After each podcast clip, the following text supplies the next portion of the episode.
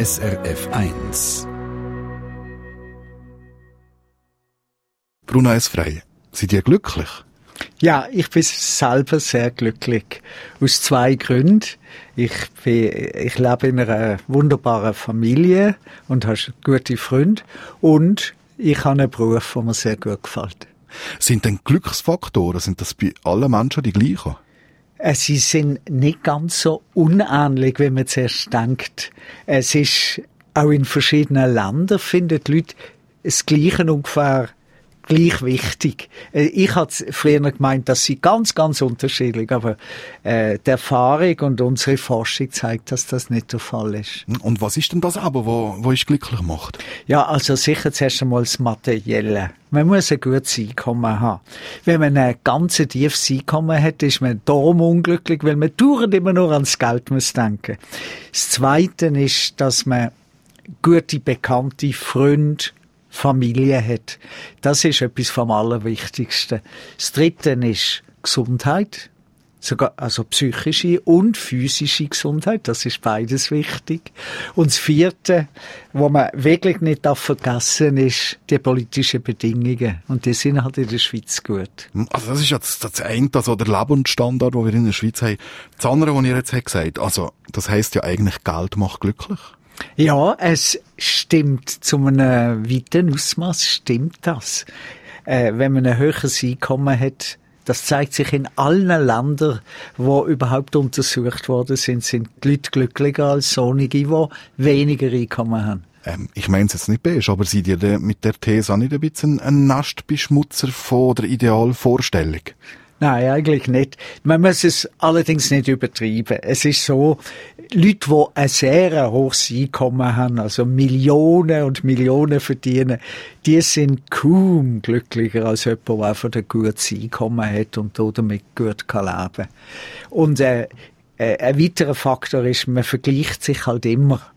Und wenn man in einer Umgebung lebt, wo die anderen sehr viel verdienen, äh, ist man auch selber anspruchsvoller für mich ist das wie so ein gängiges Bild, dass man sagt, ja, aber es gibt ganz, ganz arme Länder, da sind ja die Menschen nicht weniger glücklich. Ähm, die haben ähm, weniger Sorgen als, als wir. Stimmt denn das nicht? Nein, das stimmt wirklich nicht. Da täuscht man sich. Als Tourist trifft man halt äh, Leute, die sich glücklich kennen. Und die ganz Unglücklichen treffen wir als Touristen gar nicht oder die sind leider schon gestorben. Also stieren wir das ein Stück weit selber, dass wir ähm, von anderen immer das Gefühl haben, die sind glücklich? Ja, ja, das ist auch unsere Vorstellung. Gerade wenn wir nach Italien gehen, dann lachen alle und äh, es ist auch eine lebendige äh, Art. Aber wenn man dann mal sieht, wie die Italiener leben, mit ihrem geringen Einkommen und mit ihren riesigen Problemen mit Wohnungen, dann sieht man, das Leben ist gar nicht so einfach in äh, Italien. Habt ihr auch dann in der Forschung damit beschäftigt, was unglücklich macht? Ja, also unglücklich macht, wenn man wenig soziale Beziehungen hat, wenn man isoliert ist, wenn man mit niemandem kann reden. Und es gibt leider viele Leute, die den ganzen Tag mit niemandem können, äh, können schwätzen und sich austauschen. Hätte denn da so, stelle ich mir jetzt vor, so Glücksprobanden gehabt, also so superglückliche Menschen? Nein, eigentlich nicht. Wir äh, stellen das in, unserer empirischen Untersuchungen fest. Wir fragen einfach, wie glücklich sind sie? Wir denen also nicht definieren, was Glück ist, sondern wir fragen die Leute selber. Und da gibt's äh, auf einer Skala von null völlig unglücklich bis 10, völlig glücklich, gibt es immer wieder Leute, die sich bei 10 melden. Jetzt seid ihr ja von Hause aus eigentlich ein, ein Ökonom, ein Wirtschaftswissenschaftler und betreibt Glücksforschung. Warum gerade ihr und nicht eine Psychologin oder, oder ein Philosoph? Äh, die Philosophen haben das seit Jahrtausenden gemacht, aber ein bisschen in der Wolke. Die haben nicht wirklich die Leute angeschaut, sondern sich Gedanken gemacht, was könnte Glück sein. Psychologen haben das mehr in Laborexperimenten angeschaut und wir Ökonomen äh, schauen das mit einem Haufen Daten an. Äh, und Sinn von vom Wirtschaften ist ja das Glück glücklich werden und nicht etwa, dass man möglichst viel Gitter produziert. Heißt das vielleicht auch, dass das Glück der Mitarbeiter von einem Unternehmen in Zukunft wichtiger wird? Ja, das glaube ich ganz sicher. Äh, ich glaube, wir müssen mehr darauf achten, dass die Leute mehr Spielraum haben äh, in ihrer Arbeitswelt, dass sie selber können bestimmen, wie sie etwas machen, dass sie eine Selbstbestimmung haben und dann äh, ist, sind die Arbeitnehmer wirklich glücklicher. Wie seid ihr denn eigentlich ursprünglich auf die Idee gekommen, Glücksforschung zu betreiben von der wirtschaftlichen Seite her? Ich habe immer gefunden, dass das ewige Reden über das Sozialprodukt, das geht ja nur ums Materielle. Das ist sicher nicht alles und ist nur ein, es ist ein wichtiger Teil, aber es ist nur ein Teil. Und dann habe ich immer gesucht, wie kann man das besser erfassen und habe das lange nicht gefunden. Und dann äh, bin ich mal drauf gekommen, dass Psychologen da ja gewisse Sachen anschauen und äh, äh so bin ich dazu gekommen. Ich stelle eine wahnsinnig schwierige Frage, das weiss ich, könnte man wahrscheinlich abendfüllend darüber reden. Aber was hat er denn uns gefunden? Was wir herausgefunden haben, äh, es ist schon eindeutig, dass das Materielle eben, das Sozialprodukt spielt eine große Rolle, aber es ist nicht anders. Äh, alles. Wir müssen unbedingt darauf achten, dass auch die sozialen Beziehungen und Gesellschaft in einem guten Maß ist äh, dass die Leute miteinander wirklich kommunizieren und mehr Kontakt miteinander haben. Wenn ich und das ist jetzt ganz interessant, aber weil ihr Wirtschaftswissenschaftler seid, wenn ich die Sorgenbarometer der Schweizerinnen und Schweizer anschaue und so die zehn Top-Themen nehme, dann sind sechs davon direkt oder indirekt im Zusammenhang mit der Arbeit. Also, ja. was der Mensch schon Sorgen und Angst macht. Macht, ist, ist Arbeit unglücklich? Nein, Arbeit macht glücklich. Wir sehen es nämlich umgekehrt. Wenn jemand beschäftigt ist und dann die Arbeit verliert, aus irgendeinem Grund, zum Beispiel, weil die Unternehmung bankrott geht oder weil sie entlohnt werden, dann werden sie sehr viel weniger zufrieden mit ihrem Leben. Das ist ein riesen Schock. Und da ist ein interessanter Unterschied zwischen Männern und Frauen. Die Frauen erholen sich relativ rasch, weil sie etwas Sinnvolles zu tun haben, nämlich in der Familie, mit den Kindern. Die Männer bleiben unglücklich, weil sie verloren sind, wenn sie keine Arbeit haben. Also jetzt ohne da eingerostete Familienmodell zu proklamieren, Männer an den Herd? Ja, vielleicht äh, müssen sie das auch eher, ja. Und dann wären sie nicht so unglücklich, wenn sie keine Arbeit mehr haben. Aber trotzdem, also, äh, wenn ich nur mal auf die Sorgenbarometer darf kommen, so die wirtschaftliche Leistungsfähigkeit von jedem Einzelnen das ist ja etwas, was ich wahnsinnig häufig an Grenzen bringt. Ja, sicher. Äh, die Anforderungen, die wir heute in der, äh, in der Wirtschaft und Gesellschaft haben, äh, sind schon wahnsinnig stark. Und da gibt's Stressmomente. Und ich bin der Meinung, dass man das so ein bisschen vermindern. Also ein bisschen weniger auf, äh, auf äh, Produktivität und ein bisschen mehr auf ein gutes Zusammenleben sollte man steuern. Aber seid ihr der Einzige, der das weiß? Nein, das wissen die Leute selber auch. Warum macht's niemand? Äh, das ist eine schwierige Frage. Es, es ist natürlich so, dass das Wirtschaften ist entscheidend wichtig. Und da einen Ausgleich zu finden, ist schwierig. Und äh, vielleicht übertrieben wir in der Schweiz ein ganz bisschen in die Richtung von Effizienz und dauernde Produktivität. Ich glaube, man könnte vielleicht äh, probieren, äh, die Arbeitnehmer ein bisschen großzügiger zu führen, dass sie selber können ihren, ihren Takt finden das ist ja genau so ein Punkt. Also Effizienz hat ihr jetzt gesagt. Also Wirtschaftswachstum äh, resultiert ja zu einem grossen Teil auch aus Effizienz. Beißt sich da nicht Katze ein bisschen in den Schwanz? Also heizen wir das System nicht je länger, je mehr auf und werden immer nur effizienter und haben nur weniger Zeit und sind nur mehr im Stress und machen es nur unglücklicher.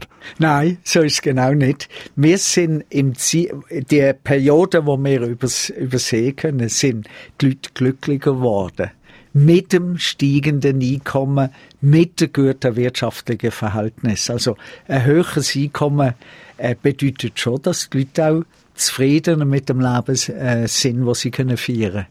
Also ich war nicht so negativ über das Wirtschaftswachstum. Aber vielleicht wirft man mir jetzt vor, ich sei ein Populist, aber man kehrt doch immer die Sätze. Also wir müssen immer mehr Arbeit machen in immer weniger Zeit für immer weniger Geld Stimmt denn das nicht? Nein, das stimmt nicht. Also die Arbeitszeit hat ja ganz deutlich abgenommen. Äh, die Leute arbeiten zum Beispiel am Samstag Am Samstag schafft man also normalerweise nicht. Und ich kann mich erinnern, wie alle Leute am Samstag am Morgen noch geschafft haben. Sogar Schüler am Samstag am Morgen. Ich bin noch am Samstag selbstverständlich in die Schule gegangen. Und die Ferien werden ja auch nicht kürzer, sondern eher länger. Und die Leute genießen die Ferien offensichtlich. Wenn wir noch schnell ein bisschen bei Systemkritik bleiben, wir werden ja nicht immer wachsen Also irgendwann ist doch einmal fertig. Äh, ich glaube, wenn man das Wachstum richtig anschauen, das ist eben nicht, dass wir das Gleiche produzieren. Da gibt's, da wird es in Zukunft gewaltige Änderungen geben. Also, ich bin völlig einverstanden, wenn es Wachstum war, dass man immer die gleichen Gierte herstellt. Aber in Zukunft wird man möglicherweise weniger Autos her herstellen, äh, mehr äh, äh für Gesundheitsversorgung ausgeben und so weiter. Da gibt's die grossen Verschiebungen. Und das ist ganz entscheidend wichtig, dass das der Fall ist. Und die Verschiebungen, aber die machen die Angst. Ja, zum Teil äh, schon auch. Aber jetzt, wenn man vom Gesundheitssystem zum Beispiel redet, ist das ja zum Glück so, äh, wir werden alle, also die Gesellschaft wird älter, gerade auch in der Schweiz, und dann äh, können wir wirklich glücklich sein und zufrieden, dass wir ein gutes Gesundheitssystem haben, auch wenn es sehr teuer ist. Ich sage, das ist ganz wahnsinnig wichtig, dass man Zeit mit Freunden, Familie, Bekannten verbringt, Sozialkontakte hat. Auf der anderen Seite haben wir in den 80er Jahren in der Wirtschaft Computer angefangen zu implementieren, sind effizienter geworden. Ja. Warum sind wir denn so dumm gewesen und haben gesagt, ah, Schön. Jetzt sind wir so viel schneller geworden. Jetzt können wir am Nachmittag um zwei schon vier Abend machen und Sozialkontakt abpflegen. Ja, es ist wirklich erstaunlich, was äh, mit der äh, Digitalisierung aus der Welt geworden ist. Man hat ja gedacht, dass zum Beispiel Bürokratisierung abnimmt. Nein, sie hat zugenommen. Dass äh, Stress abnimmt. Nein, sie hat eher zugenommen. Das merkt man ja, dass wir dauernd auf, äh, auf unser Handy schauen und jüngere Leute noch viel, viel mehr als ältere. Also da ist nicht alles gut gelaufen mit der Digitalisierung. Jetzt kann man ja den Wirtschaftskapitän einen Vorwurf machen und sagen, ja klar, das sind die Treiber hinter dem Ganzen, aber 2012 haben zum Beispiel zwei Drittel der Schweizerinnen und Schweizer Nein gesagt zu sechs Wochen Ferien für alle. Ja, weil halt das von ganz links gekommen ist und äh, es ist nicht festgelegt was mit dem Lohn passiert. Das ist natürlich äh, billig zu sagen, man will eine Woche oder zwei Wochen mehr Ferien, aber der gleiche Lohn. Das ist nicht so einfach möglich, sondern der Lohn muss sich halt auch nach der Produktivität richten. Und was äh, die Wirtschaftsführer äh, angeht, ich glaube, die sind genauso Triebe, äh, Triebene und nicht nur Treiber von uns. Ich glaube, wir könnten uns ja wehren und einen, einen anderen Job suchen. Und das machen ja einige auch. So um die Jahrtausendwende habe ich das Gefühl, ist so der Trendbegriff Work-Life-Balance gewesen. Also so der Ausgleich zu finden. Ist das überhaupt noch das Thema in der Wissenschaft? Also Work-Life-Balance ist sowieso völlig daneben. äh, zum Leben gehört doch Arbeit, aber auch Freizeit. Es müsste also heißen Arbeitszeit, Freizeit, Ausgleich oder Balance und nicht Work-Life, also Arbeit, Leben. Äh, ich glaube, wir, wir müssen zu einem besseren Verhältnis zwischen Arbeitszeit und Freizeit äh, kommen. Und da sollte man einfach mehr Möglichkeiten offerieren, dass, dass man mehr kann schaffen oder weniger kann schaffen, dass man sich früher kann pensionieren lassen oder auch später. Und das ist ja eine Katastrophe, dass man mit 65 in vielen Berufen einfach rausgekehrt wird. Das ist, äh, finde ich, eine Altersdiskriminierung weil sie ja nur ist, wenn man alt ist. Wenn man, wenn man sagt, ja, der kann es nicht mehr oder die Frau schafft es nicht mehr, dann ist das verständlich. Aber wenn es nur das Alter ist, ist das eine, meines Erachtens eine ziemlich ungute Diskriminierung, wo man sonst in der Gesellschaft gar nicht mehr akzeptieren. Und wir kommen nachher auf das Thema Zeit dann noch zu reden. Also eigentlich müsste man ja meinen, das ist eigentlich eine super Sache, dass man mit 65 pensioniert wird als Mann jetzt halt in der Schweiz, ähm, weil da hat man endlich mal Zeit. Ja, aber ich finde, das sollte man selber können wählen. Und äh, ich treffe sehr, sehr viele Leute, die sagen, ich würde gern auch, auch äh, Teilzeit arbeiten. Und ich glaube, da müssen wir viel flexiblere Lösungen finden. Ihr hört die Sendung Gast am Mittag auf SRF 1. Ist ein Gast ist der Bruno S. Frey. Er ist einer der renommiertesten Wirtschaftswissenschaftler von dem Land, Ökonom also und Glücksforscher. Ähm, Herr Frey, ich habe äh, in der Vorbereitung auf die Sendung mir mal Gedanken gemacht äh, zum Thema Glück und bin natürlich, wie alle anderen, die das auch machen, äh, auf die grossen Denker gekommen. Also, wenn ich mal Zitat habe gesucht, die mich interessiert, was ihr aus heutiger Sicht zu diesen Zitaten sagt. Eins von diesen Zitaten, die ich auch wollte vorspielen, ist ähm, vom Victor Hugo, französischer Schriftsteller, der das da gesagt hat. Zum Glück gehört auch ein bisschen Überfluss. Knapp bemessenes Glück ist selten von langer Dauer. Ja, das leuchtet mir ein. Das ist eigentlich ein, schöner Gedanke, äh, wo der, Victor Hugo austritt, äh, ausdruckt.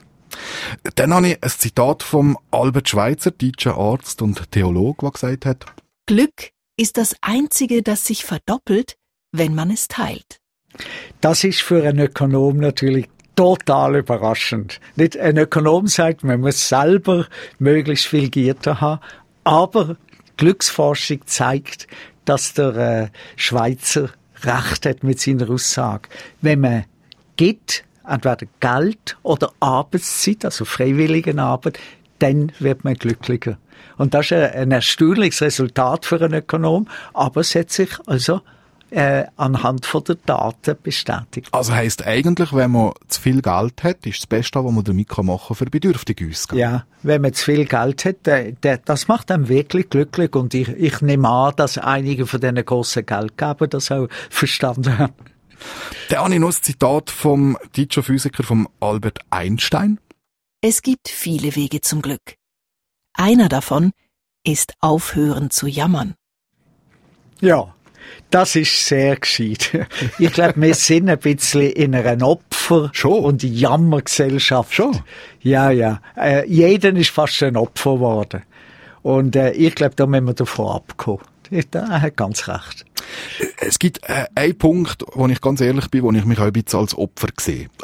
Oh. Wenn es um Glück geht. Und zwar, ich habe immer das Gefühl, der Angriff auf meine Zeit, der wird immer aggressiver und mit immer neuen Tricks probiert, äh, die Gesellschaft äh, mir Zeit wegzunehmen.